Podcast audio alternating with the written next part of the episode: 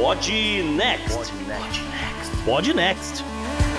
Fala galera, estamos aqui de volta com o Podnext versão regular. É o primeiro programa pós-férias. E para falar sobre os assuntos, estou eu, JP, e vou confessar, tô enferrujado. Salve JP, salve ouvintes, aqui é Gustavo Rebelo e sejam bem-vindos ao primeiro Podnext da nova década. Olá, galera. Isabela, que oficialmente ainda tá de férias, mas eu já tô aqui. E eu quero dizer que, apesar do presidente não poder fazer nada, a gente pode e a gente vai trazer mais uma temporada cheia de informação para vocês. Não só mais uma temporada, estamos trazendo também um bocado de novidades. Já a partir de hoje. Exatamente. Do dia que você estiver nos ouvindo. A primeira delas é que agora temos uma cara oficial, temos um website. Você pode nos ver, acompanhar o, o, o, o que a gente lança de episódios e tudo mais no site opodnext.com. Checa lá, vê se ficou bonitinho, vê se ficou funcional e fala pra gente. Maravilha. Mas não parou por aí. Não parou por aí. Porque nós vamos continuar aqui com os episódios né, semanais do podcast, como você se acostumou dentro de 2020, mas nós temos agora outras coisas. Exatamente, JP. Agora nós vamos aqui lançar em primeira mão o Podnext Confidencial. Isso. Nós vamos continuar com o nosso programa semanal na estrutura que você se acostumou em 2020 ou, ou, quase na mesma estrutura, só que teremos conteúdo extra, exclusivo. Isso. Você quer saber o que, que é? Pode entrar lá na página Podnext oficial do nosso website, mas a gente vai explicar aqui para você também, porque, enfim, temos que explicar essa bagaça que a gente está muito entusiasmado né, para fazer acontecer. Nós uhum. resolvemos trazer material extra e exclusivo. Uh, nós vamos ter uma comunidade no Sparkle, que é um. não é uma mídia social, né? É uma startup brasileira, né? É uma, é, inclusive é uma startup brasileira, é verdade. Mas é um local para agrupar as pessoas, né? De uma forma objetiva, não é uma mídia social qualquer. É, lá a gente vai conseguir, dentro dessa comunidade, colocar o nosso conteúdo de uma forma diversificada. Pode ser texto, pode ser foto, vídeo, uh, áudio. áudios, vídeos, a gente vai ter de tudo por lá. Sim. Para assinar o Sparco, tá o link lá na nossa página né, do, do site, como eu falei, as condições, mais ou menos o que a gente vai colocar por lá. Em todas as mídias sociais também. Também, a gente vai estar tá dando os links para você experimentar o que a gente vai fazer e fazer sua decisão, né? Se quer continuar com a gente e tal, tem 15 dias do momento que você assinar para fazer esse, esse teste, né, Gustavo? Afinal, é uma, uma novidade para todo mundo. Mas a gente vai trabalhar de graça? Isso aí você não me falou, cara. Tem isso também? É, é o, sério o, isso? Vai o ter gerente que... enlouqueceu, o gerente enlouqueceu. Vai 15 dias de conteúdo de graça? Isso aqui virou faculdade que tem que trabalhar de graça? É isso mesmo? É isso Pô, aí. Mas tá muito fácil, hein? Bom, vamos discriminar aqui direitinho só porque a gente tem duas categorias de contribuição ou assinatura, como, como você queira chamar. Né? Uhum. A gente tem um, uma que é de R$ reais que é basicamente uma, um apoio, uma, né, uma transmissão de amor pra gente, né? Pra gente continuar uma aqui. transmissão de amor em forma monetária. Exatamente. Só pra dizer que não, tudo isso aqui tem um custo enorme e e a gente tem que viabilizar o, o projeto para garantir que ele se perpetue. Então essa é uma forma, se você quiser, né, de colaboração, mas não é somente a colaboração. Tem uma parada aí, né, Gustavo? Exatamente, JP. A galera que resolver apoiar com nove reais por mês vai ter acesso ao nosso canal do Telegram, no qual você pode mandar uma mensagem de voz para o Podnext fazendo uma pergunta, um comentário, o que você quiser, e ele vai ser usado no programa para a gente responder a sua pergunta, discutir o seu comentário, propor algum debate, o que quer que seja. Então você vai fazer parte do Podnext assim. Isso, é o seu áudio vai aparecer aqui. A gente não vai ler a pergunta, o, o seu áudio é. vai aparecer aqui e vai ter nossa resposta e a gente vai ter um exemplo disso nesse programa. Exatamente. Para vocês verem como vai ficar. Na outra faixa, a do, da comunidade fechada, que a gente botou o nome lá de UpNext, mas é dentro desse projeto Podnext Confidencial, vai entrar o nosso conteúdo extra. O que, que a gente vai fazer lá? É, em alguns momentos do, do ano passado, a gente já fez um teste aqui, né, que é um, uma coluna que a gente criou chamada Follow Up. Essa coluna é importante porque uh, semanalmente a gente traz temas diversos, né? Alguns muito quentes que têm desenrolares. Sim. E a gente não tem tempo aqui dentro do, do programa para voltar neles. Exatamente. Né? E então lá vai ser o local de dar updates, de dar observações sobre esses, né, essas novas repercussões, sobre o que está rolando, o que de repente rolou de diferente do que a gente falou, enfim, fazer esse acompanhamento dos assuntos. E eles são pontuais, né? Então vai ser melhor por lá.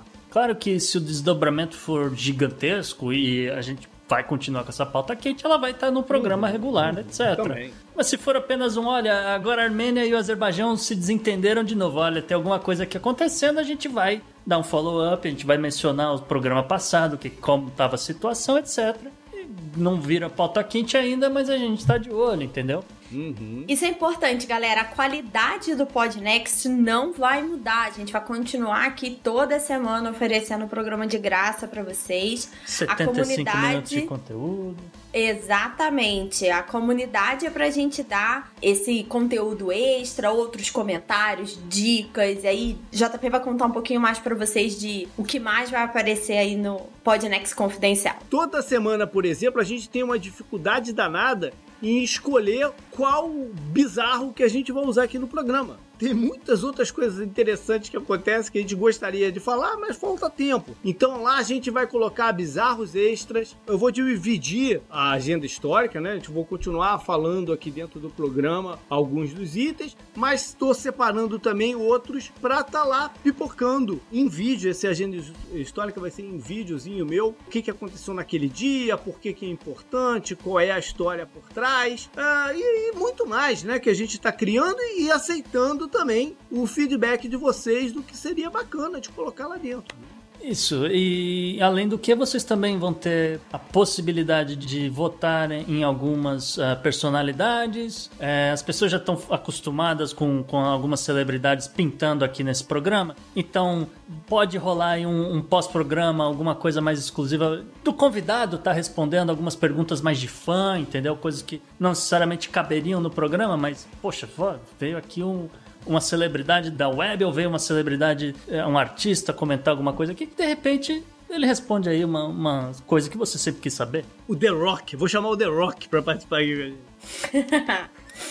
o, o, Marcelo Guaxinim tem o contato, hein? Você sabe que o The Rock vai ser citado nessa pauta, né?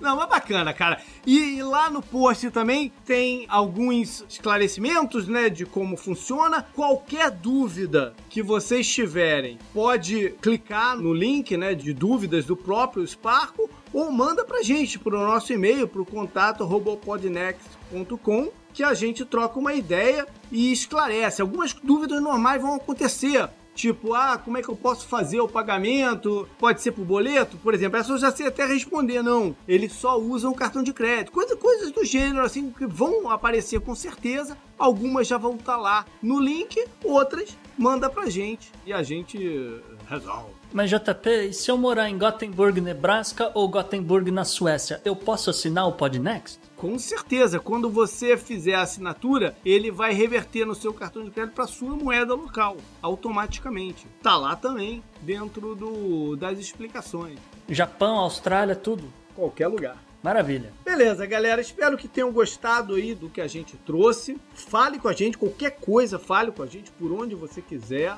E espero que a gente tenha um longo período aí de, de relacionamento também lá dentro do Sparco.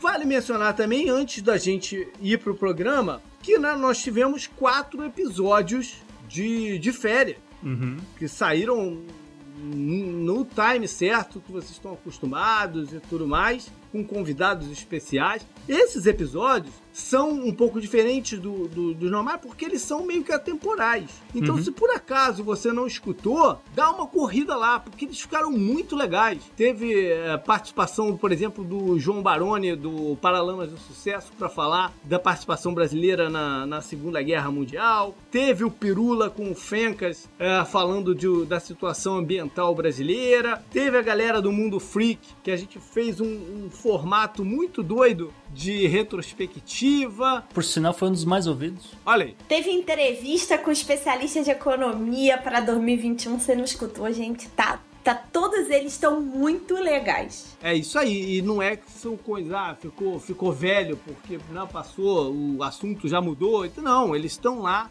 e vale a pena ouvir, é uma recomendação. Então, vamos embora pro programa? Bora, Bora. pro programa, JP muitas, muitas, muitas novidades no primeiro Podnext 2021. Abrimos o programa contando todas essas mudanças e a criação ou a expansão da comunidade Podnext. Escuta aí e preste atenção em todos os detalhes para não perder nadinha. Na pauta quente, não poderíamos começar o ano sem falar do governo Biden. O que vai mudar? O que vai ficar igual? Quais as batalhas serão compradas pelo novo governo e quais delas serão efetivamente vencidas? Deixamos nossas apostas nesse episódio. Você aí tá sonhando com a vacina? O nosso entrevistado de hoje é João Paulo Costa, que já tomou a primeira dose e conta um pouquinho dessa experiência pra gente. A figuração da semana é Bill Belichick, o técnico do time de futebol americano New England Patriots, que acabou recusando a maior honra do país, uma medalha que seria entregue por Trump. Contamos mais das ironias e hipocrisias dessa história no programa de hoje. Mais um ministro brasileiro na pauta e mais uma vez aparecendo na coluna de Bizarro.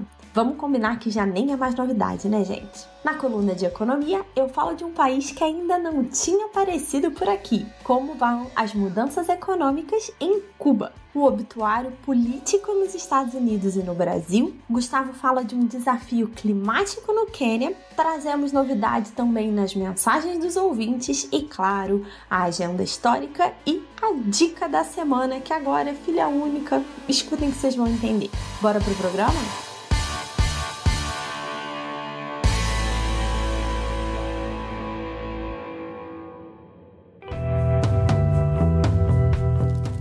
Assunto quente da semana.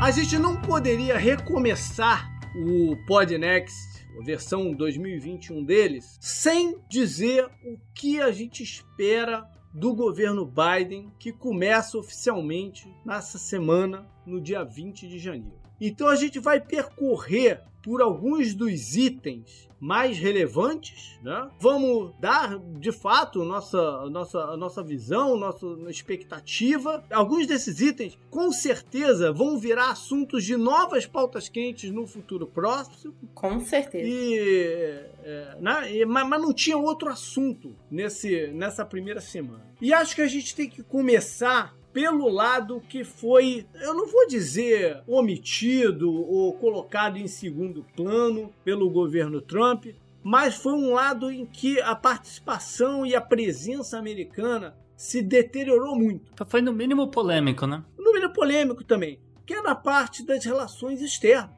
Né? Os Estados Unidos como o maior player geopolítico. E eles recuaram em várias instâncias em outras se chocaram. Então é essa parte aqui tem vários detalhes. E acho que dentro dessa parte não tem como também não começar falando de China, que foi claro. um, um, não, um, um conflito de interesses enorme, principalmente nos últimos, sei lá, dois, três anos. A gente teve um ensaio de um acordo que poderia ser conseguido em janeiro de 2020, mas aí veio a pandemia e jogou esse, esse acordo né, numa vala e, e o assunto ficou esquecido. Não esquecido, mas ficou como uma sombra a tudo mais que acontecia. É, acho que uma coisa importante é que uh, a, o assunto China foi muito forte porque foi um dos temas da campanha do Trump usada para polarizar, né? A gente viu os extremos que chegou aí há, há mais ou menos duas semanas, mas era uma das temáticas que ele usava para polarizar, para usar o MAGA, né? Make America Great Again, e acabou ofuscado tanto pela pandemia quanto pelas questões internas nesse último ano de governo Trump. Então, mas a gente claramente não pode esquecer disso. E é bacana porque foi, foi um reverso, né? Foi um, um, um oposto muito forte a política dele de enfrentamento com a China, porque a gente vai ter um governo Biden que é quase uma versão B do governo Obama. Né? Porque, Mais ou menos, JP. É, mas muitas das pessoas envolvidas eram pessoas do, do, do governo Obama que estão voltando. E o governo Obama ficou conhecido como sendo o termo, o termo soft na relação com a China, seja por motivos que fossem. Né? Ele ficou reconhecido, principalmente lá na área, entre Japão, Coreia, toda a percepção é que os Estados Unidos estava sendo soft com a China, que não foi o que aconteceu com o Trump. E aí vai valer pensar para que lado que vai o governo Biden, se vai voltar ao estilo anterior ou se vai seguir nesse confrontamento para se conseguir coisas que são importantes de serem conseguidas. Eu preciso discordar do JP aqui, acho que em dois pontos principais, que é o seguinte: a ideia de que o Obama tenha sido soft com a China, eu acho que é incorreta. Eu acredito que isso tem muito mais a ver com o tipo de diplomacia que o Obama preferia frente ao Trump. Essa visão não é minha, tá? Essa visão não é minha. É, é, essa é uma percepção global de novo, eu discordo de você, porque claramente a opção do Obama, de, da diplomacia do Obama, era uma diplomacia de conversa e de aproximação. Houve muitas melhoras e muitos avanços, muitas negociações em relação à OTAN, em relação à União Europeia, que foram desfeitas pela diplomacia do porrete do Trump. Então, não é essa sensação talvez de que o Obama tenha sido soft é porque as negociações não foram tão adiante, porque na verdade isso é uma coisa que se constrói. Quando a gente fala que vai levar muitos anos para a diplomacia americana e a gente falou isso aqui da diplomacia brasileira algumas vezes, né? O quanto essa desconstrução da diplomacia brasileira e americana nos últimos quatro anos vai afetar por anos vindouros, porque isso é uma construção, é um tijolinho em cima do do outro. Então, eu não acho que fosse fracassada, eu acho só que ela era muito mais visível por ir a um, a um encontro, né? Pra ir pro, pro combate mesmo e jogar na cara, porque, né, a gente já viu que esse é o estilo Trump de fazer qualquer coisa. É, assim, eu não, não acho que foi um fracasso, mas eu, eu tendo a concordar com, com o JP que sim, foi muito leniente em permitir algumas ações é, que claramente partiram é, é, de, de Pequim, com né, particularmente questões de, de hacking que aconteceu no DARPA, em outros departamentos que deveriam ser mais sigilosos, né? Abusos de direito autoral, essa é uma parte importantíssima. É, tem que ver como é que vai ficar a questão se o governo Biden vai querer negociar as questões de propriedade intelectual, se ele continuaria, né? Porque como o rolou um, um, primeiro, um primeiro acordo né, entre os Estados Unidos e a China durante o governo Trump, é precisa ver se vai continuar e se vai, se eles vão de fato partir para essa questão da propriedade intelectual que vai gerar muitas rusgas. É, eu tendo a pensar que o governo Biden vai continuar pressionando as questões em Taiwan. Eu tenho uma aproximação e venda de armas, etc., por conta de alguns membros do gabinete que ele nomeou. Mas isso fica para um outro dia, porque isso pode sim virar é. pata quente. Tendo dito o que eu falei, é, eu não acho que o Biden vai voltar para a relação com a China da forma que o Obama fazia. Não vou, a gente não vai apagar quatro anos de relacionamento. Ele não tem como dar essa volta muito forte, porque o assunto é, virou um assunto de relevância interna muito grande e é, ele vai precisar apaziguar muitos ânimos. Se ele cutucar a questão China agora, nesse começo de governo, fazendo um, um, retorno muito forte, ou cedendo muito, ele vai arranjar mais confusão do Sim. que se ele mantiver mais ou menos a linha Trump. E tem interesses, como, como o, o 5G, que foi um, foi um tema tão forte do nosso programa em, em 2020, né? Muito das conquistas que o, o governo Trump conseguiu para o grupo que ele defendia, né? São bem-vindas também ao pessoal do Biden. E a gente já está tendo sinais que isso vai se manter. Quer ver? Hoje mesmo eu li uma notícia que um, uns bancos de investimentos americanos vão pagar dívidas do Equador com a China. E a contrapartida eles cortarem compromissos de 5G com a China. Ou seja, isso, isso vai continuar. É, JP, o, o governo Trump não inventou o protecionismo, né? É, o protecionismo ele é utilizado nos Estados Unidos desde o pós-guerra da independência e, assim, sendo abraçado vez em quando por republicanos, vez em quando por democratas. Eu vejo algumas coisas continuando nesse governo Biden. Com relação específica ao 5G, é, existe toda uma reforma de infraestrutura que não aconteceu no governo Trump, que foi uma das grandes promessas dele. Houve alguns avanços, mas muito pouco, inclusive por falta de recursos. Fica a dúvida é, se e como o governo Biden pretende levantar dinheiro para fazer essas reformas, inclusive expandir a rede 5G. Por outro lado, eu acredito que se com a China ele não pode dar esse giro de 180 por N motivos, outros acordos que foram rompidos unilateralmente pelo Trump, meio que sem motivo, serão retomados. Então, ah, isso sim. A questão, a questão Irã pode ser uma delas, que meio que pode ser retomada a qualquer momento, né? Se os Estados Unidos volta a cumprir, a princípio o Irã também volta. Tem, aí tem uma certa negociação, a gente já teve esse debate aí, até os próprios ouvintes discutiram nas redes sociais quem era pró-Gustavo, Irã vai explodir tudo, quem era pró-Isabela não vamos explodir não, eu nunca mundo, falei né? que o Irã deveria explodir as coisas. Eu falei que o Irã tem direito a defender Fala a soberania nada. nacional Aqui, ó, escutem, dele. Escutem o episódio e vocês tirem suas conclusões de quem era o pacifista e quem Questões era o... Questões de soberania nacional. Mas eu acho que tem certas coisas que vão ser fortes. Irã, eu acho que vai ser uma delas. A gente vai falar de meio ambiente. Rússia, talvez voltar para uma linha de oposição mais forte. Eu acho que, em termos práticos, eu vejo uma, uma aproximação dos Estados Unidos com o novo é, acordo que teve dos, dos países transpacíficos. Eu acho que pode, não, não, não, chamaria de TPP, porque de fato não tem condições de chamar de TPP mais. Pegou muito mal o que o governo Trump fez, que era um acordo, inclusive, bipartidário. Existia interesse republicano na, naquele acordo, vale lembrar. E, é, mas eu acredito que tem uma, uma aproximação é, dos Estados Unidos com esses grupos. Então, é Austrália, China, Chile e, enfim, demais países ali do Pacífico. Provavelmente a do Irã não é tão fácil de retomar. Ah, porque ah, ele já estreia. Ele, né, o, nesse finalzinho de governo, eles já colocaram algumas minas no caminho aí de retomar esse,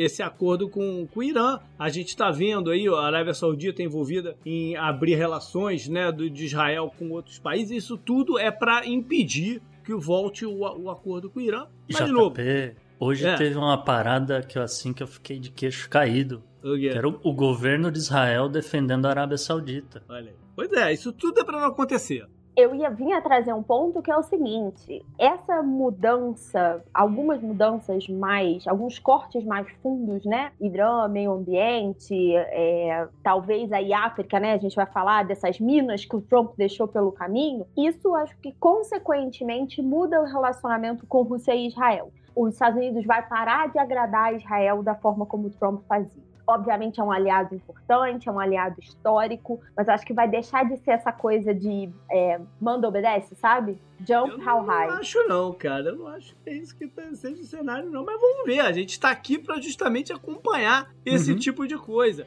a retórica do Netanyahu é muito mais próxima do Trump do que a do Biden. Ele é malandro, ele vai mudar a retórica dele. Se ele continuar por lá, né? É, mas pra conseguir o que ele quer. Não, ele vai se posicionar ao centro. Ele fala: olha, eu acho que vocês têm que se entender aí, pá. É. Agora, vale a pena, nesse ponto, já que a gente falou em Minas, né? Uma das coisas que a gente vai estar acompanhando é qual vai ser a postura bélica americana. Sim. Né? E, nessa região como um todo, isso é, é, é muito visível, né? A retirada forçada forçada de tropas, forçada não, acelerada de tropas pelo Trump nas últimas semanas do governo dele, vai deixar alguns problemas, tanto de relacionamento, o posicionamento americano, que foi uma coisa muito questionada pelas redes de notícia americanas, que é como é que os Estados Unidos fala de democracia depois do dia 6 de janeiro. Eu acho que isso tudo está muito permeado. Então, essas minas todas têm muita coisa que ainda é um grande ponto de interrogação e eu acho que nem o Biden sabe. Tem uma confusão, por exemplo, burocrática, só para vocês terem ideia do nível do caos que o Trump pretende deixar no governo, é praxe que o governo peça que os seus é, diplomatas ou enviados ao exterior que tenham cargos políticos, que não são diplomatas de carreira, peçam a sua demissão, né, resign, né, do, do cargo antes do próximo governo, porque isso acelera o processo. O Trump não falou isso e, obviamente, os aliados políticos do Trump querem mais é ver o circo pegar fogo e muita gente já falou: ah, é? Não pediram que eu me demita, que eu peça para sair do cargo? Então eu vou aqui e vou ficar aqui até que alguém me mande sair. Isso é um problema muito sério porque leva muito tempo para transicionar e você cria uma briga, uma discussão, porque o chefe da diplomacia já tem uma nova linha enquanto as pessoas que estão lá diretamente ainda estão vinculadas politicamente com o presidente anterior. Pois é. Mas se foi uma, uma retirada, por exemplo, meio desastrada de alguns lugares, vamos esperar também que o governo Biden não siga o, as medidas e políticas desastrosas do governo Obama em relação à Síria, Líbia e outros lugares também. Você olhou o currículo das pessoas que ele nomeou? Pois é. pois é, isso é o que preocupa, né? Porque boa parte das pessoas que focaram, né, e geraram Porra. essas intervenções totalmente despropositadas, né, na época do governo Obama, estão de volta, né? Então é algo também pra gente estar ligado. Eu acredito que o governo Biden vai se posicionar mais forte com relação à questão da Líbia. Eles têm que resolver a situação lá que justamente como você falou, JP, foi criada no meio do governo Obama por conta daquela pessoa cujo nome é Hillary Clinton Nesse exato momento, a Líbia tem duas capitais, uma é Trípoli e a outra são a dos rebeldes do Califa Haftar, então eu acredito que os Estados Unidos vai se meter e vai querer resolver essa situação, assim como existe toda aquela confusão que a gente destacou aqui no Podnext, na Etiópia,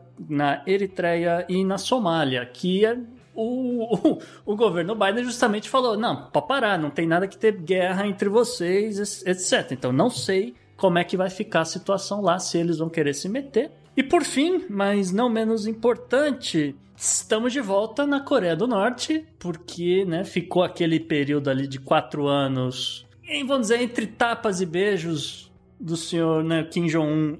Não, não, não, não, não, não, não não entre tapas e beijos, não. Uma tentativa clara de ganhar o Nobel da Paz, porque já foi provado que Trump estava bravo, que Obama tinha o Nobel da Paz e ele não, e a Coreia do Norte foi a tentativa dele de fazer isso. Não, mas eu digo entre tapas e beijos porque o, a Coreia do Norte falou, vou jogar míssil. Aí o Trump falou, então joga. Não, eu vou jogar mesmo. Vou jogar, então joga. Tô esperando. Aí, aí depois fizeram as pazes, ficou aquele amorzinho, foram lá, deram as mãos, cruzaram a fronteira, não sei o que, etc. Ao mesmo tempo que a Coreia do Norte, né, como a gente tem acompanhado na, nas redes sociais, e resolveram, rolou toda uma, uma, assembleia dentro do Partido Comunista deles. O Kim Jong-un fez uma avaliação do, do plano econômico dele, falou que foi um desastre, falou que quer mudar todas as coisas, e hoje tá lá de novo caminhões com, carregando mísseis de alcance médio, gigantes, na minha opinião, mas alcance médio. E enfim, são armas novas que ele já tá lá, botou na rua para desfilar de novo. Então vamos pro segundo item, que é a parte interna americana, né? Que tá de cabeça pro ar. E tem muitos itens para serem trabalhados né, de forma urgente, a começar até por lidar com essa situação do Trump, né, que tomou um, um segundo impeachment agora no, nessa semana. Ah, o negócio vai para o Senado para se discutir, pode ir para qualquer lado e, e o timing é péssimo. Porque na, nessa primeira semana, eh, nas primeiras semanas do, do, do, governo, os membros do gabinete do, do Biden precisam ser confirmados pelo Senado. E se o Senado tiver ocupado com outra coisa, vai ficar um governo meio capenga. É, pode acontecer algum atraso, mas não tem menor risco de não confirmar ninguém. Né? Não confirmar, mas atrasar. Ah, não. Já é um atraso. Além do atraso burocrático causado pela não transferência de poder pelo Trump, né? O Trump não deu acesso a muitas coisas que poderiam ser resolvidas por funcionários de carreira, por exemplo, ou cargos mais abaixo, enquanto você não tem o, o gabinete todo. De qualquer forma, ah, vai atrasar a votação de projetos importantes e, e questões de estímulo econômico, etc. Dito isso, a, a, gente sabe que existe nesse exato momento sentado na mesa do líder do Senado o MORE Act, que é um projeto para a descriminalização da maconha, que tem, entre outras pessoas apoiadoras, justamente o The Rock, que você citou lá no, no começo do programa, JP. Porque segundo The Rock, quando você está falido, você tem poucas opções do que você pode fazer, mas uma delas é vender droga. Não, mas olha só, esse é um negócio que vai passar, né? Sim. É, é só uma questão de quando, porque é, é, é meio que bipartidário já. É, não, tem 78% da população americana apoiando. Eu arrisco dizer que sai nos primeiros 100 dias. É, é um interesse bipartidário. É um dos poucos interesses bipartidários, por incrível que pareça, que existem, é esse daí. Uhum. Aparentemente, o impeachment também, né? Tá se tornando bipartidário bem rápido. O impeachment é uma coisa que você pode. Né, tem, tem que se ver o que, que vai acontecer. Porque o McConnell já tá meio que entregando na mão do, do sucessor como é que vai levar o negócio e, e vamos prever tá, pra que lado. as mãos, tirando dele é. da reta. Se sim. você pegar sim. o que aconteceu no Congresso, 10 né, congressistas republicanos votaram a favor do impeachment. Você pode olhar isso das duas formas. Caramba, 10 né? 10 votaram no impeachment. Olha, porra, só 10? Depois dessa merda toda, só 10? Depois dessa né? merda toda. A questão do julgamento no Senado, JP, é tornar Trump inelegível para 2024 ou não. É, e isso interessa a todo mundo, né? É, eu acredito que exista interesse sim de alguns republicanos nisso. Eu não sei dizer se tem 17 republicanos, que é o que eles precisam nesse exato momento, para fazer passar essa medida. Porque para você seria uma, um julgamento para você remover o presidente do cargo. Ele já não vai estar tá no cargo. Então eles vão estar tá votando apenas para tornar inelegível ou não. E para passar esse tipo de medida, você precisa de dois terços do Senado, 67 votos. Eu vou deixar aqui no ar, tá? Eu queria ser uma mosquinha no gabinete de Ted Cruz nesse momento, tá? Porque se ele apoia o Trump e mantém esse discurso inflamado dele, que mesmo lá no dia 6 ele continuou falando besteira, ou você vota para impedir que talvez o seu principal opositor a 2024 esteja inelegível. Eu queria ser uma mosquinha nesse gabinete. Eu acredito que tem alguns republicanos, como eu falei, o Mark Rubio deve ser o líder desse novo grupo, principalmente porque ele tem apoio da família Bush, ele tem apoio da família Cheney para estar fazendo isso, mas eu não sei se tem mais 16 pessoas junto dele. Algo a se acompanhar. Existe essa coisa toda de tentar costurar né, de volta um, uma harmonia entre as pessoas, entre os partidos, isso tudo é muito subjetivo, né? Uhum. E eu acho que foi o, o, o, Tucano, quando teve aqui, que falou uma coisa importante, que o governo Biden vai ter uma, um desafio enorme, uma responsabilidade enorme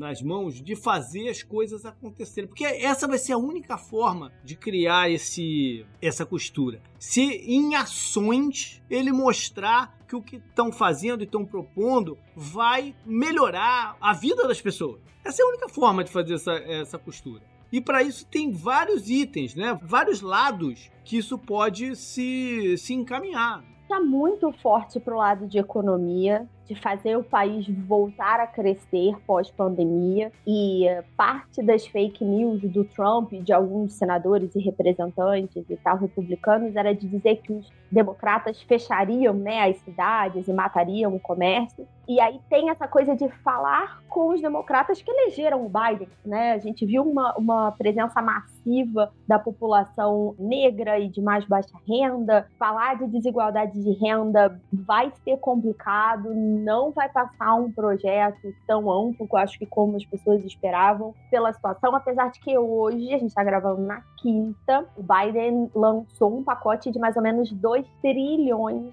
de ajuda na economia. Eu acho que vai passar muito forte por aí, estimular emprego, aí também vai ser. É, mas vamos tirar o elefante da sala, né? Eu não vejo, pelo menos nesse ano, aprovar, por exemplo, um projeto de renda básica universal. Eu não acho que vai passar em quatro anos ou oito anos Biden. Talvez, mas é, esse ano esquece tão cedo esse projeto. Eu até defendo esse projeto, na verdade. Mas ele não é prioridade para o governo Biden, ele não é um projeto que seja prioridade para Janet Yellen. Na verdade, tanto o Biden quanto Yellen estão mais alinhados na questão da educação. Então, primeiro passo, que como emendando justamente no que você falou, Isa, a questão de reabertura, existe toda uma pressão é, junto à União dos Professores para reabrir as escolas públicas dos Estados Unidos inteiro, que estão fechadas até hoje em alguns estados. Fechado, é, em alguns estados. Escola pública, né? E aí, uma outra questão é que é mais de cunho pessoal da Yellen, que ela é uma pessoa que acredita na capacitação das pessoas para, enfim, terem empregos melhores, vamos dizer assim, né?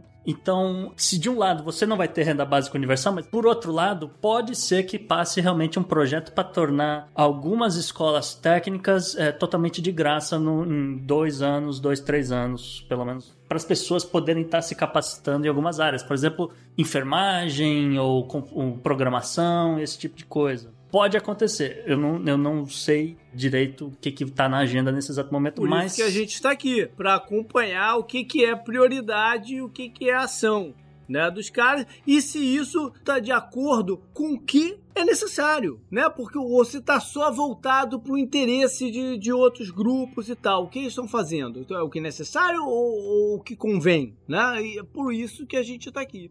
É, e, e, aí eu vou, vou, puxar, ano passado a gente trouxe a Yellen como personalidade da semana, quando ela foi escolhida, né, para liderar o Tesouro Americano. É, o Gustavo falou que ela tem essa crença na capacitação, ela é uma economista estudiosa do emprego, então a gente já sabe que vai ter esse estímulo ao emprego. É, o Jerome Powell no Fed talvez seja até reconduzido ao cargo, porque eles têm esse alinhamento. E aí, esse pacote do Biden tem o cheque às famílias de 2 mil, que o Trump queria que passasse, foram os republicanos que vetaram. Mas também uma diferença muito grande é: já está claro que esse pacote vai trazer repasses a governos locais e estaduais, então vai chegar muito mais ao micro do que foi feito. É, outros gastos emergenciais que foram colocados para populações especialmente em risco, então essa coisa da desigualdade de renda pode até entrar um pouquinho na pauta, mas para mim uma coisa importante é isso tudo está sendo feito emitindo dólar, emitindo dívida. A dívida nacional cresce muito rápido, não só nos Estados Unidos, no mundo como um todo, mas nos Estados Unidos a emissão de papel moeda está fazendo com que o dólar perca valor no mundo. E aí o ouvinte pode estar pensando assim, poxa, mas o dólar não para de subir no Brasil. O real é uma moeda fraca. Compara o histórico do dólar contra euro. Vamos ver como é que vai ser contra a Libra agora após Brexit. E aí a gente vai ver que realmente, historicamente, o dólar está perdendo valor e muita gente tem parado de investir em títulos americanos e correndo para títulos europeus, chineses e ouro como reserva, exatamente com medo dessa perda de valor do dólar pela emissão de dívida. Americano não tem medo de dívida, né? Vamos ver no que, que isso vai dar. Bom, mas tem também outros trabalhos de base que eles vão ter que fazer, né? De preparação dos estados em nível locais para as próximas eleições. Afinal de contas, eles têm uma responsabilidade enorme, né? De tentar manter o controle do Congresso, do Senado em 2022, porque como a Isa até brincou, é muita coisa para se fazer em dois anos, né? E eles têm nesses dois anos a faca e o queijo na mão. Só que pode ser pouco tempo. Então eles precisam trabalhar para manter esse controle é, por, por um tempo melhor, além de programar a sucessão, mas isso é outro assunto. Tem um ponto de interrogação, JP, nessa questão da eleição de 2022, que é o seguinte: que influência o Trump vai conseguir exercer nessa base que ele conseguiu mover em 2016, que ele não é, não é que ele não conseguiu, né? Mudou a base republicana, a gente, esse é outro programa. É que poder ele vai ter em dois anos para talvez conseguir recuperar nessas eleições de 2022 e o que que o 6 de janeiro fez nessa imagem dele aí? Acho que é um grande ponto de interrogação. Acho que 2022 nem é tanto Trump, é mais o Partido Republicano mesmo se reinventando. Que tá em frangalhos, né? Ele precisa Sim. decidir se ele vai seguir, se ele vai continuar com o trumpismo ou não. Esse é o meu Sim. grande ponto de interrogação. Eles vão continuar? Já tá vendo um racha muito forte. Os republicanos, tanto da casa quanto do Senado, que já se colocaram a favor do impeachment, falam exatamente isso. O Partido Republicano não pode ser Trump. Mas as coisas são cíclicas e se o governo Biden não conseguir passar agora e fazer coisas que tenham um impacto direto para a vida das pessoas, Sim. eles podem perder o controle em 2022. É por isso que eu falei da renda básica universal. É, exatamente. Por isso que isso deveria ser uma pauta. Mas enfim, isso é outro assunto. Mas outra coisa que eles têm que fazer é cuidar do judiciário. Uhum. E isso vai ser, isso vai ser um tema nosso aqui também em breve.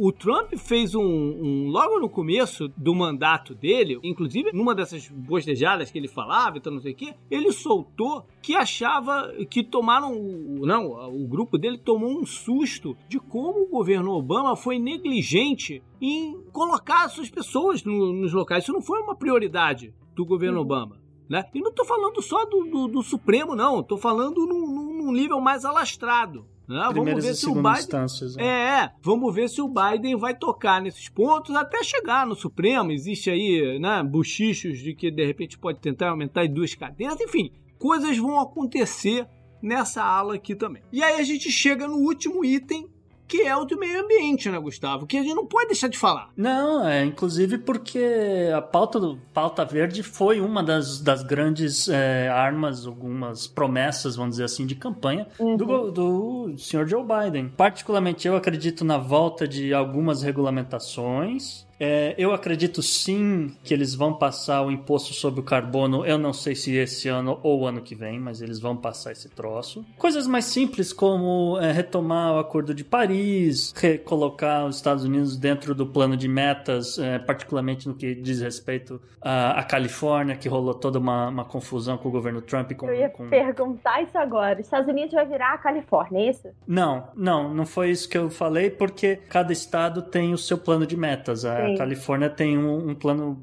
bem avançado nesse exato momento com relação a, a uso de combustível em automóveis, etc. né? Não acho que isso vai ser aplicado ao resto dos Estados Unidos, mas enfim, cada estado tem o seu plano de meta. E rolou uma tensão com o governo Trump por conta das montadoras. A Califórnia falava que a montadora tinha que seguir, chegar lá num, num um uso eficiente de combustível, tinha lá uns números, enfim, não importa. E o, o governo Trump falou: não, não tem que fazer nada. E a Califórnia falou: pô, então não vai vender carro aqui na Califórnia? Falou: não, problema de vocês que passaram essa lei aí e tal. E ficou nisso no limbo, todo mundo processando todo mundo. De novo, volta na questão judiciária que o JP mencionou.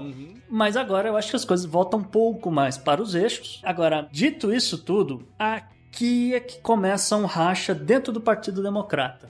Sim. Porque eu não vejo o Green New Deal indo para frente no Senado por conta de senadores democratas. Entre eles, eu destaco o senador John Manchin, que é o senador pela Virgínia Ocidental. Ele é, foi eleito com dinheiro do lobby das mineradoras de carvão. Até porque não Ele- tem outro dinheiro lá no estado dele, né, pô? Exatamente o que eu ia dizer. Ele vai usar isso como forma de leverage, né? Ele vai tentar usar isso para negociar mais dinheiro e investimento para a Virgínia Ocidental, que aí vai fazer ele ficar bonito na foto, né? Mas eles vão ter que fazer alguma coisa. Ou eles vão renomear o negócio, vão fazer algumas arestas, né? Mas eles vão ter que fazer alguma coisa. É, alguma coisa vai passar, algum, vamos dizer assim, algum um acordo mais soft, para usar a palavra que a gente tá usando bastante nesse Mas momento. sem desagradar a ala mais à esquerda do Partido Democrata. Porque senão também eles não ganham a eleição no, no, no meio do, do, do termo. Olha o problema, porque a eleição do Biden, a gente falou nisso quando a gente falou da, da convenção democrata, foi um apanhado do Partido Democrata entender que eles precisavam todos abraçar o Biden para ter uma chance contra o Trump, e aí foram costurados acordos ali, vice-presidência e coisa e tal. O meio ambiente não é a pauta que a ala mais à esquerda quer, não é essa coisas que eles desejam, e passar o que eles gostariam, e a gente falou lá de desigualdade, de renda básica, de saúde, né, do, do Obamacare, que é parte dessa coisa toda, talvez sejam os mais difíceis de serem aprovados. Então, a gente falou de um racha dentro dos republicanos, esse racha também pode vir dos democratas pela falta de coisas sendo aprovadas. Beleza. Então tudo isso aqui você vai ver e ouvir Na segunda temporada do Podnext. Aí, então, up next. Up next.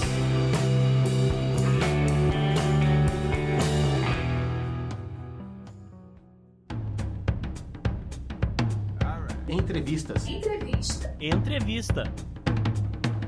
Estamos aqui hoje com o João Paulo, meu xará, João Paulo Costa, ah, amigo de alguma data, torcedor dos Saints e que mora aqui em Boston. É, João Paulo, primeira coisa, cara, fala antes da gente entrar no que a gente tem que falar mesmo, o que que você faz em Boston? Tô no meu período de pós-doutorado aqui na Harvard Medical School e eu sou dentista, mas eu trabalho num grupo que tem muito biólogo e engenheiro. Então o que a gente faz são uns equipamentos bem pequenos que trabalham com muito pouca, muita pouca soluçãozinha dentro pra gente para diagnóstico, basicamente. Okay. E é por isso até que eu, que eu tô na vacinação de Covid, porque a gente trabalha com esse tipo de amostra aqui. Beleza, então a razão que, que, a gente tá conversando com o João Paulo aqui é porque ele é a primeira pessoa direta assim que eu conheço que tomou já a vacina. Você tava na lista de prioridade, né? É, a gente estava na lista de prioridade aqui feita pelo. Cada governo estadual tá fazendo a sua, né? E dentro do hospital eles também têm uma lista de prioridade e a gente estava na primeira onda.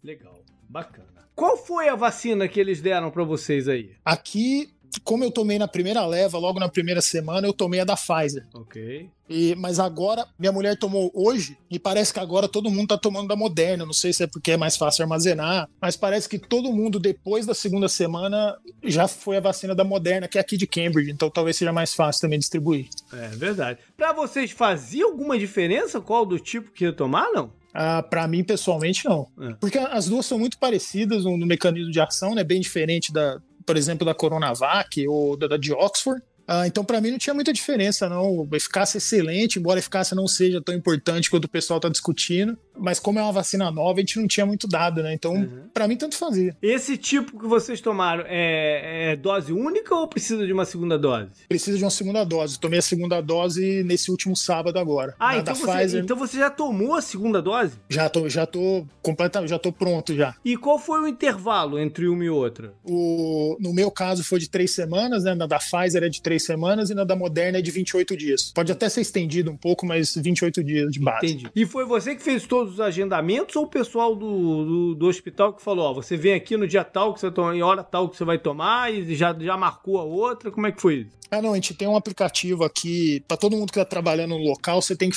todo dia fazer uma checagem se não tem nenhum sintoma de Covid. Okay. Então, nesse aplicativo, você entrava e entrava numa fila para marcar o seu dia. Entendi. E então conta pra gente, você teve alguma reação? Teve alguma coisa diferente no teu corpo não? Não, cara, não tive nada. É... Aqui também é, é, obrigatório pra gente a vacinação contra a gripe. É, até pra você não perder dia é, de trabalho e tal, é, é obrigatório para todo mundo. E foi exatamente a mesma coisa. É, no primeiro dia, no segundo, você tem um, fica um pouco dolorido, né? O local ali da injeção, mas fora isso, não tive absolutamente nada. Nada diferente de uma vacina normal, ser dolorido, né? É, é não, dolorido comum, só da injeção mesmo do veículo. Legal. E me diz uma coisa, quando você tomou a segunda dose, que tipo de recomendação te deram depois? Assim, você tem que continuar usando os equipamentos de proteção normal? Mudou, muda alguma coisa não, no teu dia a dia? Não, essa é, a, essa é a notícia ruim, cara. Não muda absolutamente nada. Tudo eu tenho que fazer as mesmas coisas. A única coisa específica foi que, como eu acho que nos primeiros dias, tanto na Inglaterra quanto aqui nos Estados Unidos, tiveram algumas pessoas tiveram reação alérgica à, à vacina, a gente tinha que ficar por 15 minutos logo depois da aplicação, para ver se a gente não ia ter nenhum tipo de choque anafilático. Uhum. Mas eles foram enfáticos na recomendação de, de, do que, como é que você tem que fazer? É só concederam? Sim, é. Continua tudo, o protocolo a mesma coisa. A gente não, por exemplo, no trabalho a gente tem as regiões demarcadas, que a gente tem que ficar mais do que seis pés um do outro. Uhum. É tudo exatamente a mesma coisa. Não mudou nada. Mas e psicologicamente? Como, como, como você tá assim, de, de, de receio de fazer as coisas, né? O, mudou na tua cabeça ou, ou, ou, você, tá, você tá ligado da mesma forma? Ah, eu. Não, cara, você dá uma relaxada assim. É, né? É, você meio que você tem que seguir regra e tal, mas você fica um pouco mais à vontade. Por exemplo, eu tô, eu tô passeando aqui no, na rua de casa, eu, eu tiro a máscara e fico bem mais tranquilo.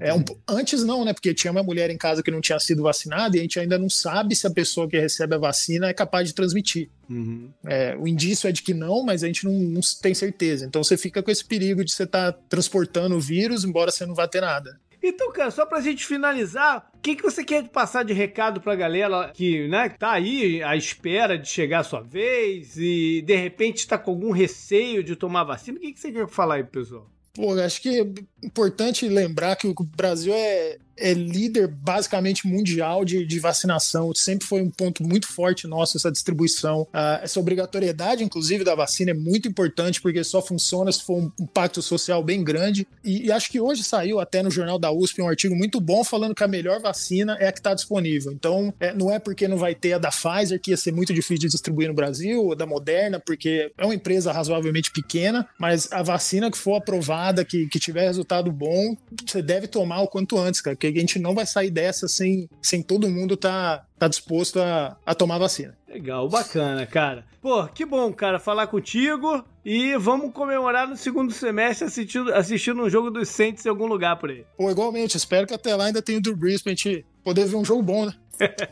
bacana, cara. Valeu. Alô, obrigadão, Júlio. Legal, cara.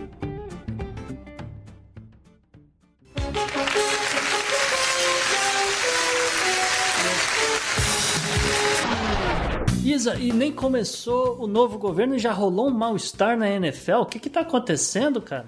Mas isso aí tem a ver com o governo velho, Gustavo. Então, nessa semana, o técnico do New England Patriots, Go Patriots, pra quem não sabe, sou fã dos Patriots, o, o, deixa o JP com o Arizona Cardinals dele aí, é, que é um time de futebol americano, gente. O técnico dos Patriots é Bill Belichick, talvez um dos homens mais famosos da NFL, e ele foi indicado pelo sobrevivente presidente, restante presidente Donald Trump, para receber a Presidential Medal of Freedom, que é a maior honra civil nos Estados Unidos. Ela é uma forma de reconhecer pessoas que, abre aspas, deram contribuições significativas para a segurança ou interesses dos Estados Unidos, paz mundial, cultural ou outras realizações relevantes no âmbito público ou privado. Só para vocês terem ideia, gente, essa é uma medalha que é dada há muitos e muitos anos nos Estados Unidos. Muitos atletas, artistas, pessoas relevantes já receberam essa honraria. Só para aqui vocês se situarem, o Trump recentemente deu uma medalha ao Tiger Woods. Eu imagino que seja porque eles se conhecem lá dos campos de golfe, né? Mas Elvis Presley, Baby Ruth, Diana Ross e Sinatra e até o próximo presidente, Joe Biden, já receberam a medalha. Com seis vitórias em Super Bowl, é, JP, quantos Super Bowl seu time tem mesmo? Nenhum. Nem é, então, Belichick sozinho tem seis, galera. Que é o maior número de qualquer técnico na história da NFL. Ele claramente seria um bom nome para entrar na lista. Então, por que, que aqui a notícia? Ele recusou a medalha e citou os trágicos eventos da semana passada e disse que ele é um cidadão americano com grande reverência aos valores, liberdades e democracias da nação. Além disso, ele soltou nessa mesma nota dizendo que ele não representava só a si próprio, mas também a sua família e ao time do New England Patriots. O problema é que num passado não tão distante, o Belichick já havia se pronunciado sobre a sua amizade pessoal com Trump na mesma época em que alguns jogadores dos Patriots, vencedores do Super Bowl nas temporadas de 2016 e 2018, se recusaram a ir à Casa Branca. É muito tradicional que os times de todos os esportes que vencem as competições, né, vão à Casa Branca conhecer o presidente e vários dos jogadores, especialmente por conta das declarações racistas de Trump, se recusaram a ir naquela época. O dos peitos ainda foi um bocado de gente. A galera, do, por exemplo, Sim. do Philadelphia Eagles, que não ganhou, não foi quase ninguém. Não foi quase ninguém. Up next. Up next.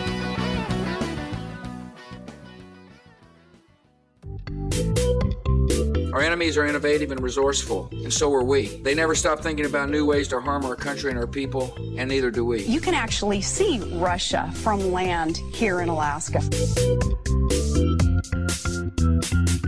Gustavo, palavras e frases de pessoas do governo Bolsonaro ainda vale entrar no bizarro ou já está numa fase assim meio ao concurso? Não, JP, infelizmente vale entrar. Vou te explicar por quê. Porque a gente descobriu nos últimos 15 dias que palavras têm peso, palavras importam. O prêmio dessa semana foi acirradíssimo do Bizarro, né? Teve uns seis candidatos, pelo é, menos. Alguns é... deles vocês vão ver lá na comunidade do Sparco como bizarros extras. Mas é inevitável é, não nomear aqui o ministro do Turismo, o senhor Gilson Machado Neto, que além de ministro, ele é ou foi, vamos dizer assim, produtor rural, empresário, veterinário e líder da banda de forró da Brucelose. Só que brucelose é uma doença que dá no gado e, enfim. Assinantes do Podnext, como o JP falou, vão ter acesso às outras histórias que ficaram de fora, mas o mais importante aqui é destacar a seguinte pérola do ministro. Eu não tenho dúvida que o país da gente é o país mais preservado. Sabe por quê? Nós hoje temos um aliado chamado os motores de reserva. Booking, Expedia, TripAdvisor. Esses motores de reserva, ele é quem vai julgar. Quem vai julgar se o meio ambiente está preservado é o próprio turista. Porque se ele for em São Miguel dos Milagres, por exemplo, comprar um pacote para ir numa pousada ou num hotel, e ele chegar num arrecife de coral e ele mergulhar, não vê o ouriço, não vê o peixe, ele bota lá, não volte, porque eu não tenho meio ambiente preservado. Então, o próprio trade hoje, ele fica de olho na fiscalização ambiental. Ajuda a fiscalizar, ajuda a manter o, o, o meio ambiente equilibrado. E aí eu levanto aqui para a mesa da discussão. O TripAdvisor virou funcionário do governo Bolsonaro? É isso mesmo? Chegamos nesse ponto?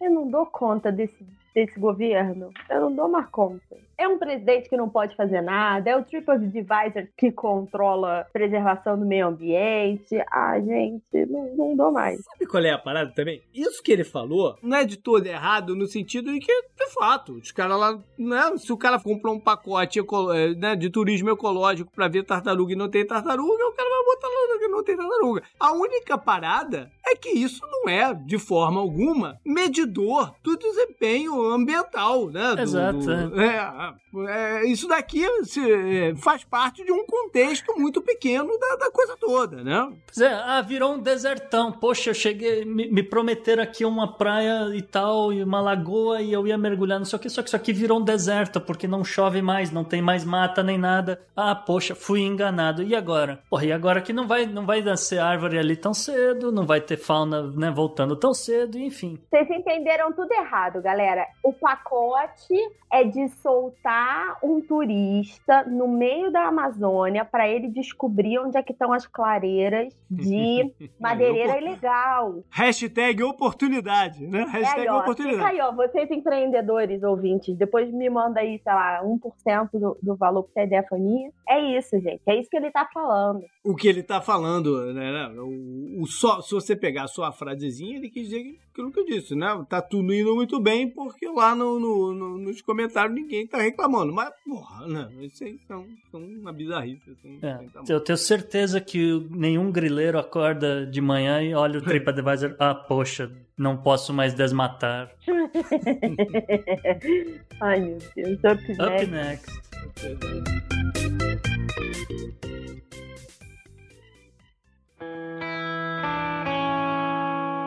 Economy. Economy. Economy. Economy. Economia mundial. Ela, então na economia você vai para nossos irmãos de Cuba. Pois é, JP, eu dei o nome dessa, dessa coluna de hoje como Mudanças em Cuba, Peronomútil, ou também talvez seja o dia que eu seja acusada de ser comunista, mas acho que quem me escutou aqui em 2020 sabe que eu tô bem longe disso.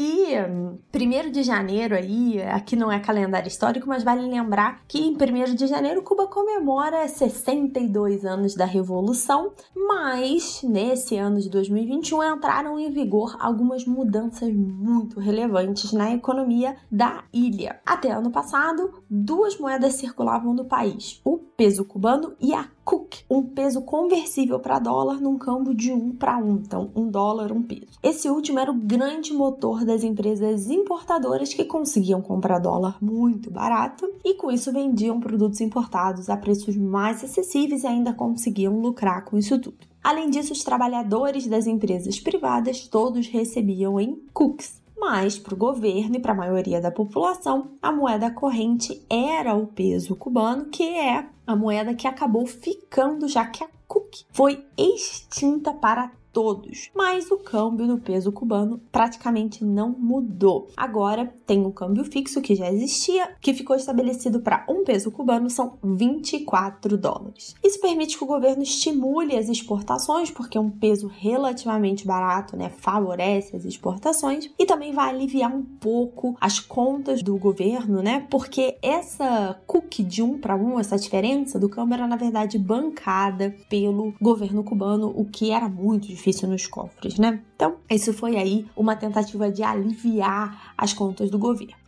Outra forma de aliviar isso é a redução dos subsídios muito conhecidos, muito tradicionais lá em Cuba, especialmente em quesitos como água, transporte e eletricidade. E, obviamente, a gente vai ver esses preços subirem e uma inflação aí que terá que ser controlada. Para compensar o aumento nesse monte de coisa, pensões e salários estatais serão multiplicados por 5. E obviamente teve muita confusão, muita história e não acabou aí, porque alguns produtos da libreta de abastecimento, que nada mais é do que o livro de racionamento de alimentos que é em vigor desde 1962, também vão perder subsídios. Então, essa população mais pobre que depende dos preços controlados do livro de racionamento também vão ver esses preços subirem. Como eu falei, a consequência mais óbvia disso tudo é um aumento significativo da inflação que já não está lá muito sob controle na ilha dos antigos irmãos Castro. E aí, como o bom país latino-americano que Cuba é, a solução encontrada pelo governo foi o quê? Tabelar produtos e serviços no melhor estilo Sarney dos anos 80. E o que a gente precisa chamar atenção aqui é que essa mudança da moeda, esse corte dos subsídios, é na verdade uma grande resposta à crise econômica que na verdade tem suas raízes lá em 1990, nos anos 90,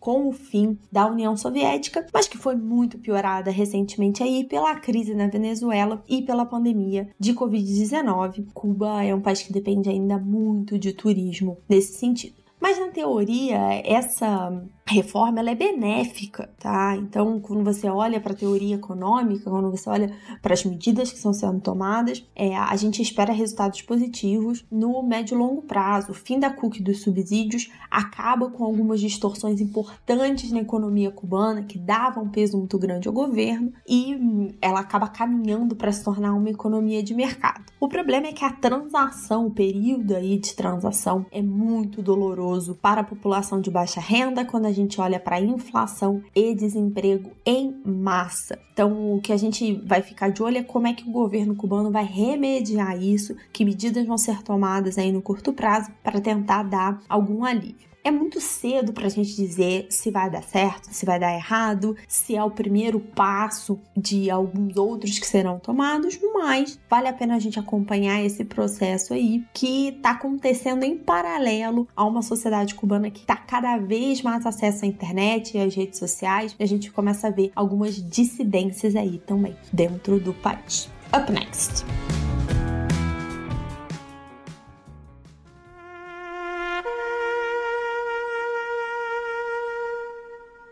E JP é ano novo e as pessoas continuam morrendo.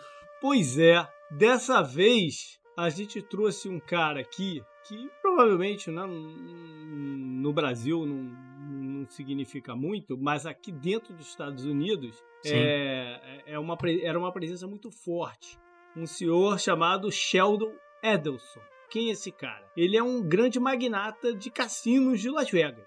E por que, que ele é importante? Porque é, ele era um player político, não só da, da, da, região lá. Tudo que acontecia em Nevada, em Las Vegas, tinha o dedo dele. A gente falou de NFL já no, no, no programa aí. Pra, pra NFL conseguir ir pra Las Vegas, né? Costurar o curso Las Vegas, ele foi o cara que tiveram que uma baixada de cabeça. Enfim, ele era um republicano, né? Os maiores doadores individuais do Partido Republicano, foi o maior doador da campanha Trump 2016, né? Inclusive colocou, continuou colocando dinheiro para custear ah, essas ações legais que aconteceram lá naquela época da investigação de envolvimento da Rússia e tal. E aí, curiosamente, perto já das eleições de 2020, o Trump reclamou que ele estava meio devagar aí, né?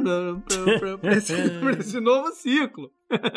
Mas Maravilha. aí um assessor, um assessor dele disse, mandou um relax, calma, não sei o que, e o dinheiro entrou, né? E o dinheiro entrou forte. Não só para ele, como a outros uh, grupos conservadores. Ele, é, ao mesmo tempo né, do, do, do, investimento com cassinos, ele é dono do jornal de Las Vegas, chamado Las hum. Vegas Review, e jornais Isso em Israel, hum. né? tanto um diário como um, um, um, semanal por lá. E ele é um dos grandes lobistas da causa de Israel entre os republicanos. Normalmente, né, o pessoal é, oriundo de Israel aqui nos Estados Unidos é mais democrata. Ele era, era um dos grandes lobistas dentro do Partido Republicano e é amigo pessoal do, do, do Netanyahu. Enfim, foi um cara que costurou essa, essa aproximação do Trump com, com o Bibi. É. E a gente falou também e, e na medalha né, do Medal of uhum. Freedom, o uhum. Trump deu a medalha para a esposa dele, chamada Miriam, em 2018,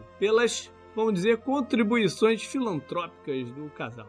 É medalha cara essa. É, pois é. Ele morreu aos 87 anos por causa de linfoma.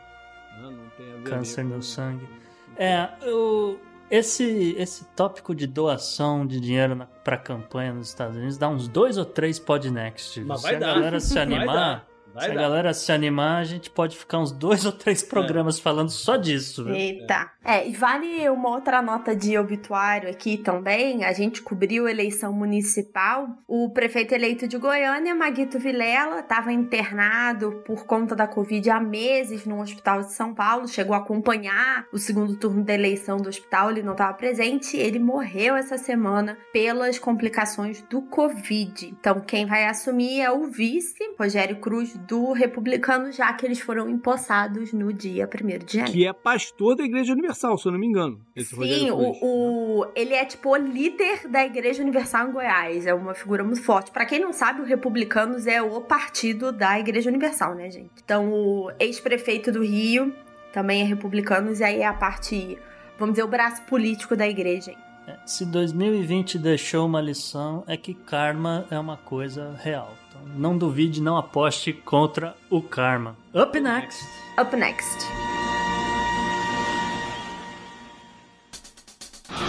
Pela união dos seus poderes, eu sou o Capitão Planeta! Vai, Planeta! Gustavo, no meio ambiente, vamos para África.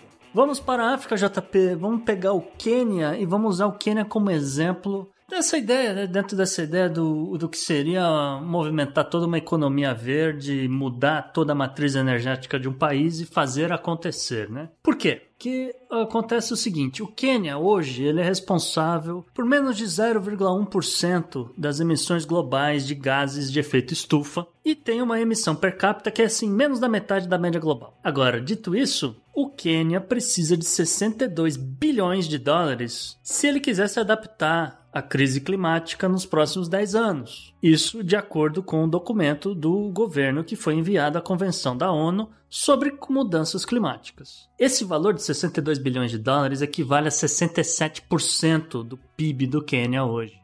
E aí é que começam os problemas, né? Porque o relatório ele ilustra o tamanho do desafio, porque segundo o Acordo de Paris, o Quênia pretende reduzir os gases do efeito estufa em 32% nos próximos 10 anos. Para atingir essa meta, o Nairobi espera poder contar com fontes internacionais para financiar cerca de 90% dessas despesas. E, né, para garantir, vamos dizer, uma, essa quantidade colossal de financiamento climático, os países ricos meio que têm que se reinventar no meio da pandemia e honrar seus próprios compromissos, né? Então, no final das contas, é tudo uma tarefa muito difícil, né? A princípio, né?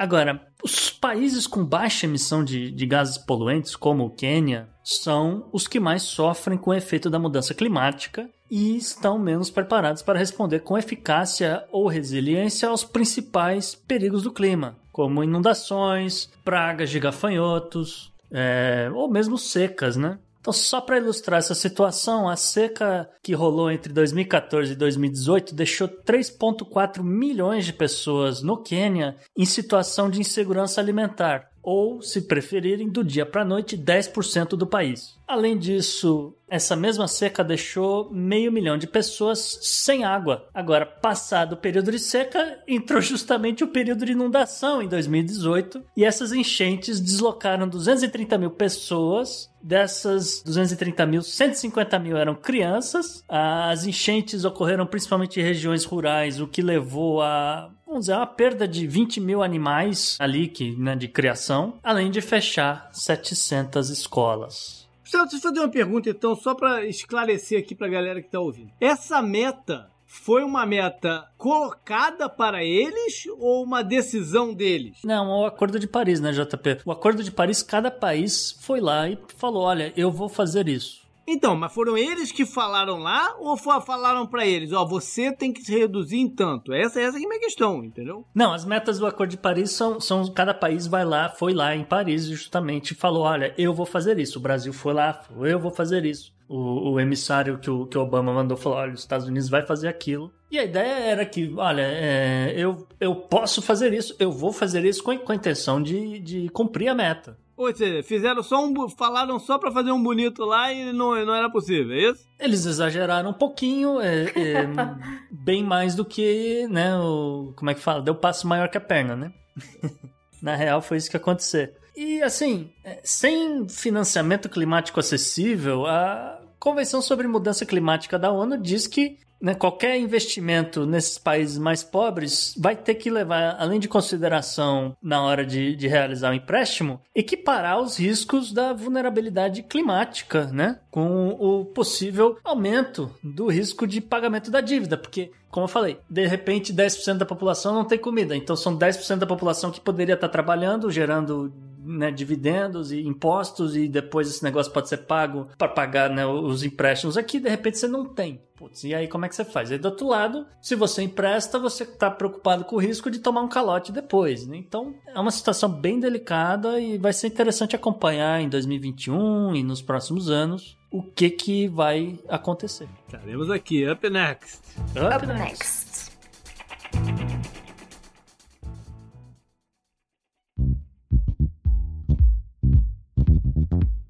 Mensagem. Mensagem. Mensagem.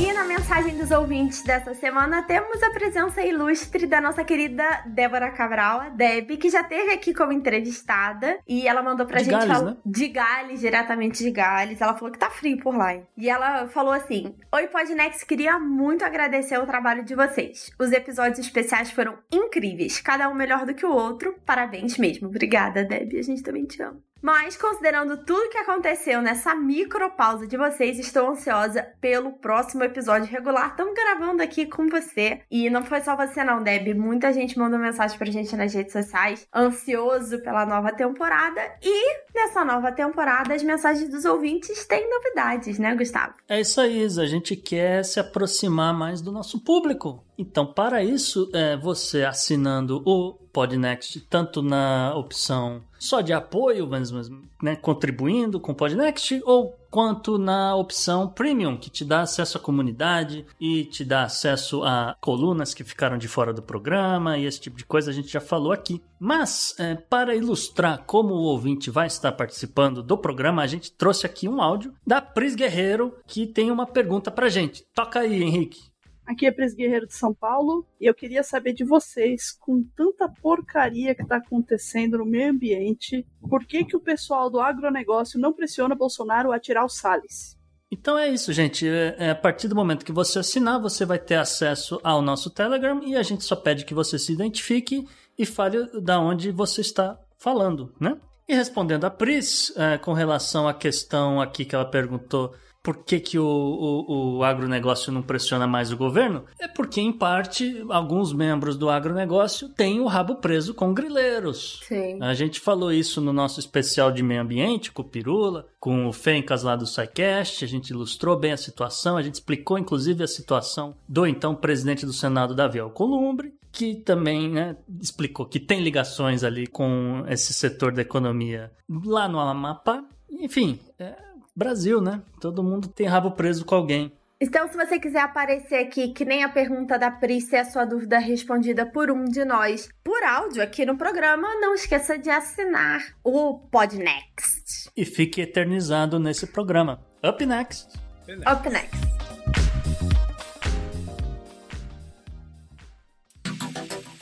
Anote no seu calendário.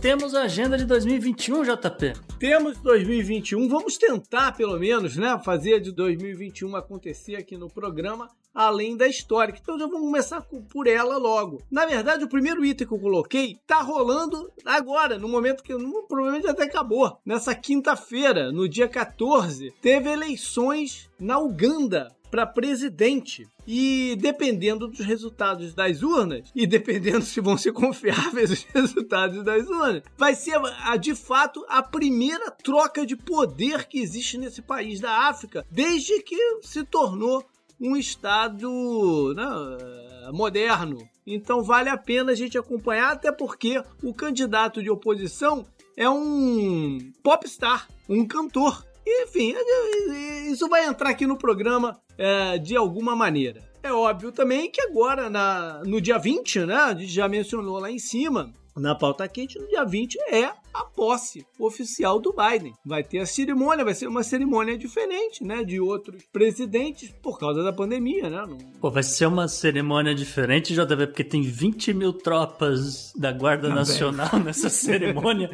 Acho que são as únicas pessoas lá, né? É, só, é, é.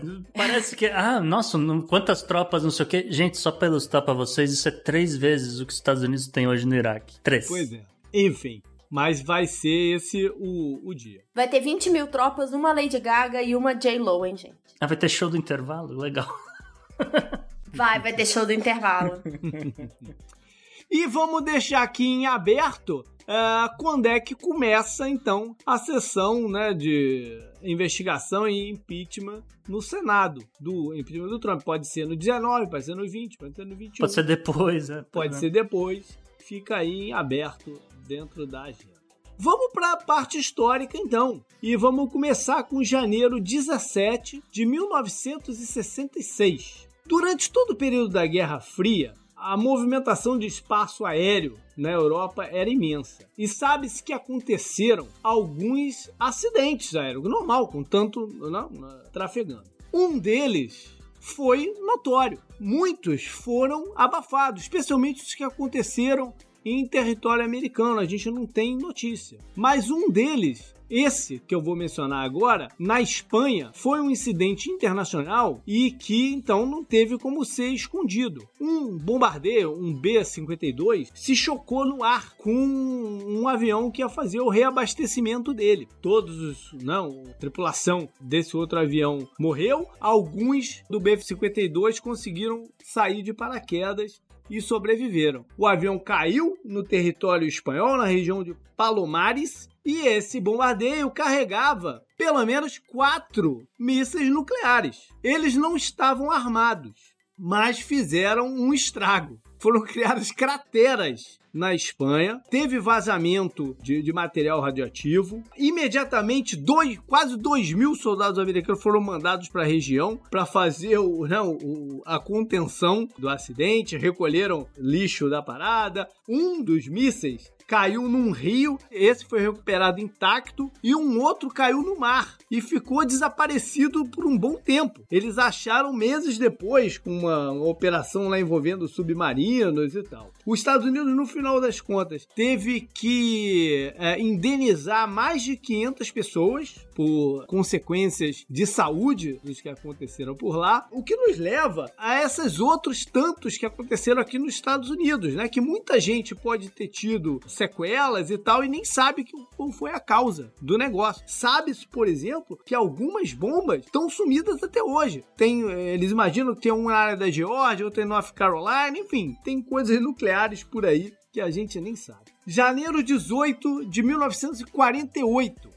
Depois de 121 horas, Mahatma Gandhi encerrou o seu último jejum de sua vida. O, o Gandhi ficou né, notorizado, ele, ele era um ativista político, social, e ele ficou notarizado por esses jejuns é, que ele fazia por causas específicas. Né? É, ele teve até jejuns maiores do que esse, mas esse é considerado o mais relevante dele. Tinha como objetivo restaurar os direitos de grupos muçulmanos lá na Índia. Ele estava muito impactado por conflitos eh, na região da, da Caxemira e tal. E ele impôs sete condições para encerrar o seu, o seu jejum. Uma, a primeira delas é que uma, uma, um festival que acontece todo ano e que ia ser realizado nove dias depois fosse permitido e, né, e, e que rolasse em paz e estava havendo ameaça de ser proibido naquele momento. A segunda, restauração de mesquitas para usos religiosos. Elas estavam sendo, muitas na região de Nova Delhi, estavam sendo uh, usadas como abrigo mesmo do pessoal de etnia, né, ligada aos muçulmanos. A terceira foi a livre movimentação do, desse povo pela região de, de, de Nova Delhi. Eles estavam restritos. A quarta foi é, não impedir que essas pessoas que quisessem voltar pro, por exemplo, para a área onde é o Paquistão, né, ficassem na Índia. Deixa eles saírem para lá. A quinta, que eles fossem permitidos andar de trem. Eles estavam proibidos. A sexta, que não houvesse qualquer tipo de boicote econômico a esses grupos. E por fim, que se pedisse consentimento aos muçulmanos quando uh, assentamentos hindus serem estabelecidos na áreas dele. Essas condições foram concordadas e o Gandhi acabou encerrando seu jejum e acabou sendo também o último, que pouco depois ele foi assassinado. É. Janeiro. História é foda, né? Por falar em Índia e por falar em Gandhi, mas por outro motivo, em janeiro 19 de 1966, a Indira Gandhi, que não tem nada a ver com Mahatma Gandhi, ela não tem qualquer grau de parentesco com Mahatma Gandhi, ela se tornou a primeira mulher, primeira e única mulher primeira-ministro da Índia. Ela é filha, ela não tem nada a ver com Gandhi, como eu falei, mas ela é filha do Nehru, que foi o primeiro primeiro-ministro da, da história da Índia moderna, né? Pós uh, independência. independência com o Reino Unido. É, ou seja, ela é de uma família de políticos e ela foi uma figura muito controversa, né, que também acabou assassinada, isso ela tem em comum com Mahatma Gandhi. Mas ela viveu uma tremenda de uma crise interna e ela ficou conhecida também como sendo uma defensora de Bangladesh, né? Ela incitou a separação lá da, da, do, do, Paquistão. A gente já falou sobre isso em algum do, dos programas uhum. por aqui.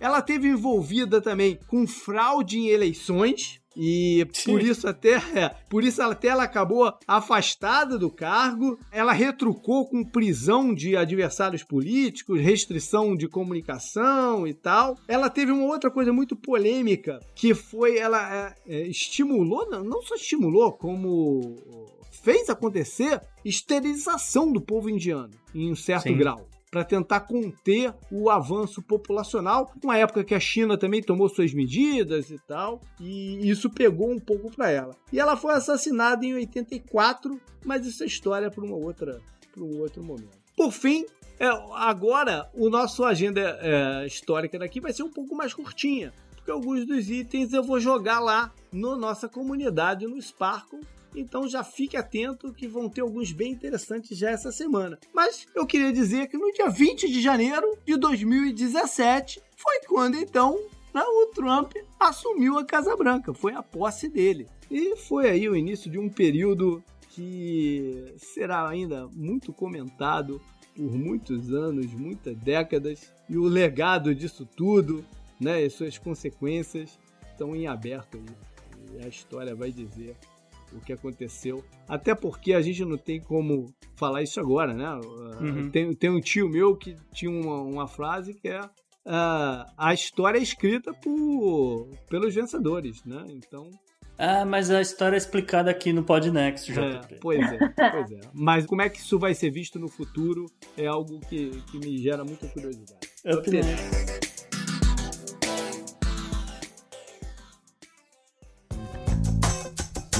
Esse eu recomendo para você. Bom, vamos para dica da semana. Não é mais dicas da semana, é dica da semana. E para de hoje, a Isa vai nos dar aqui uma sugestão para os nossos ouvintes. Exatamente, galera. Eu ainda tô de férias, como eu falei com vocês, mas vamos combinar que nesse período aí, uma coisa que a gente fez pra caramba foi xingar, né? Porque teve 6 de janeiro, teve discurso, teve presidente, tem não vacina, tem seringa, tem oxigênio, tem tudo que vocês possam imaginar. Acabou o oxigênio. Acabou o oxigênio, é um presidente que não pode fazer nada, tá difícil. Então, assim, a gente tem mais é que xingar mesmo. E para quem ainda não viu, tem um seriado na Netflix que chama The History of Swear Words. Ela tem só legendas em português, porque como né, é uma história dos xingamentos em inglês, não tem como isso estar dublado, porque não faz sentido. E, gente, é bom demais. Tem um Nicolas Cage altamente irônico apresentando e é muito É isso que eu ia perguntar, quem tá no elenco? Pois é, a apresentação é do Nicolas Cage, como eu falei com vocês, ele faz a introdução. E as pessoas entrevistadas, você tem desde linguistas que contam a história efetivamente, né, do, do xingamento, e eles trouxeram vários comediantes para comentar o uso desses palavrões no dia a dia, em que situações. Então, tem um que informativo, tem um que histórico, mas tem uma parte muito divertida. Bacana. Foi esse então o nosso programa de retorno. Como vocês viram, né? Temos muitas novidades aí para vocês, tanto aqui como no, nos nossas novas plataformas, no, no website, lá na comunidade do Sparkle, que é o Podnext confidencial. É, se você sentiu falta de alguma coisa, por exemplo, a gente tinha a coluna de estatísticas, né? Essa foi a única coluna do programa que a gente moveu daqui do episódio semanal para o confidencial. Então fique ligado lá também e curta né, as coisas, indique o programa para os seus conhecidos e esteja com a gente aqui durante o ano todo. Para qualquer outros comentários e, e considerações e dúvidas ou críticas, pode mandar para o nosso e-mail para o